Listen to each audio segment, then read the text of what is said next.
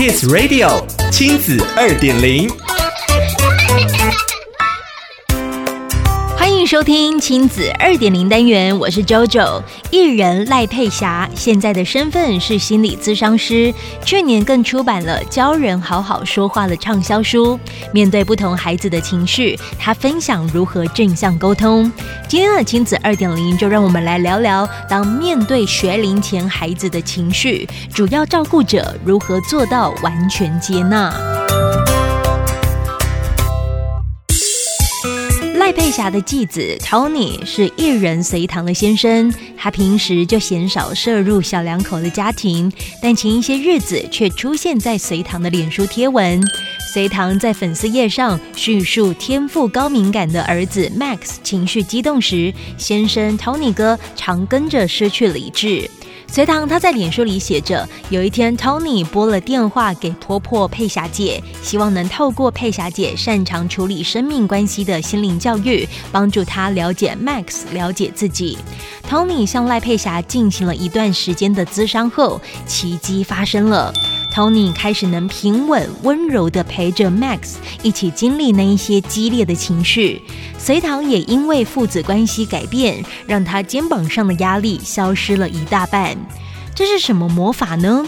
赖佩霞认为，像 Max 一样零到六岁学龄前的孩子，对情绪的认知和表达刚起步，尤其越小的宝宝更只能用哭泣来表达。面对学龄前孩子的情绪，主要照顾者如果能完全接纳，能帮助幼童建立安全感。其实赖佩霞给儿子 Tony 的锦囊就是“完全接纳”这四个字。完全接纳说来轻巧，却很容易成为爸妈的另一层压力。赖佩霞不认为每个照顾者都要这样做，但是每个人最好都要学习调节情绪。尤其很多成年人从小缺乏了练习情绪调节，当工作压力等外在环境的压力一来，孩子又用哭闹的方式来表达，爸妈就很容易失控崩溃。为此，赖佩霞也为自己的亲子关系买保险。什么意思呢？平常就跟孩子讨论，当冲突发生、彼此情绪高涨的时候，可以怎么做？赖佩霞告诉着女儿：发现妈妈生气时，你们就快跑。他建议家长怒气满点的时候先离开现场，能大幅降低当下跟孩子情绪硬碰硬，说出让彼此都受伤的话。为了协助父母安顿好自己，赖佩霞长期推广的静心非暴力沟通，引导爸妈伸出支持自己的内在力量。赖佩霞有观察到，现代爸妈真的很辛苦，工时很长，大环境变化快速，社群影响大，育儿的挑战越来越多。